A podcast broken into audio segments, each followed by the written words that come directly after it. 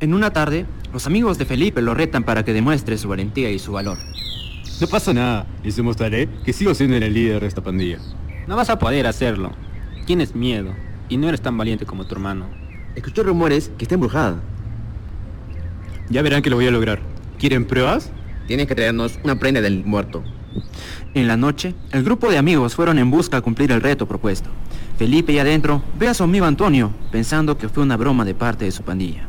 Mario, su hermano, ve a lo lejos un chico parecido a Felipe y va corriendo a verificar. ¿Qué hacen ustedes aquí? ¿Dónde está mi hermano? Tranquilo.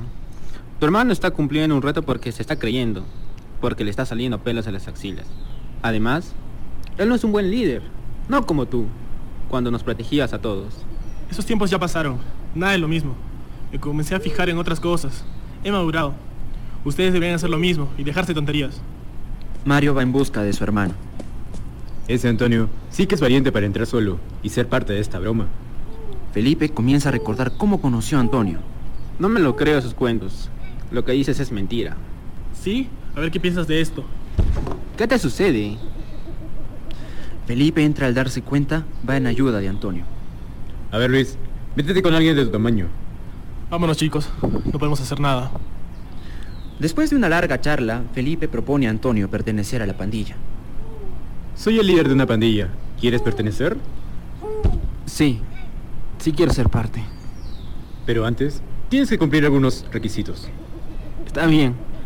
Cumpliré con cada uno de ellos. Después de cumplir con los requisitos que le pidió Felipe, perteneció a la pandilla, reconociendo su valor. Felipe en la casa ve que de un momento a otro Antonio ya no se presenta. ¿Cómo? ¿Se ha esfumado? Mario ya adentro busca a su hermano y ve las sombras moverse pensando que era él. La madre de Felipe y Mario se despierta de una pesadilla y llama a su esposo. Creo que están en la casa abandonada. Tengo un mal presentimiento. ¿Dónde estás, Francis? Creo que los chicos están en la casa abandonada. Tuve un sueño. Vamos a verlos. No te preocupes, iré enseguida. Felipe se encuentra con Antonio, quien estaba poseído. Antonio, soy yo, Felipe. ¿Qué haces acá? Antonio ataca a Felipe y Mario encuentra a su hermano enseguida. ¿Qué demonios haces aquí? ¿Que no te advertimos que era peligroso? Lo siento, no pensé en lo que estaba haciendo. Tenemos que salir de acá. Enseguida se les presentó a Antonio, quien estaba poseído y estático. Huye, Felipe, yo lo voy a detener. ¡Ten cuidado! Antonio comienza a atacar a Mario y Felipe huye. Felipe, al huir, se encuentra con un viejo. ¿Quién eres tú? Tranquilo, te atenderé, no te preocupes. Francis, el padre de Felipe, llega a la casa, entra y se encuentra con Mario. ¡Corre! ¡Huye! ¿Qué pasa? Ocurrió algo malo. Creo que Antonio está poseído. No estoy aquí para bromas. Antonio se aproxima y ve fijamente con ojos rojos a Mario. Yolanda había llamado a Salomón Price, quien justo se hace presente en ese momento, y era un detective paranormal de la VIASP.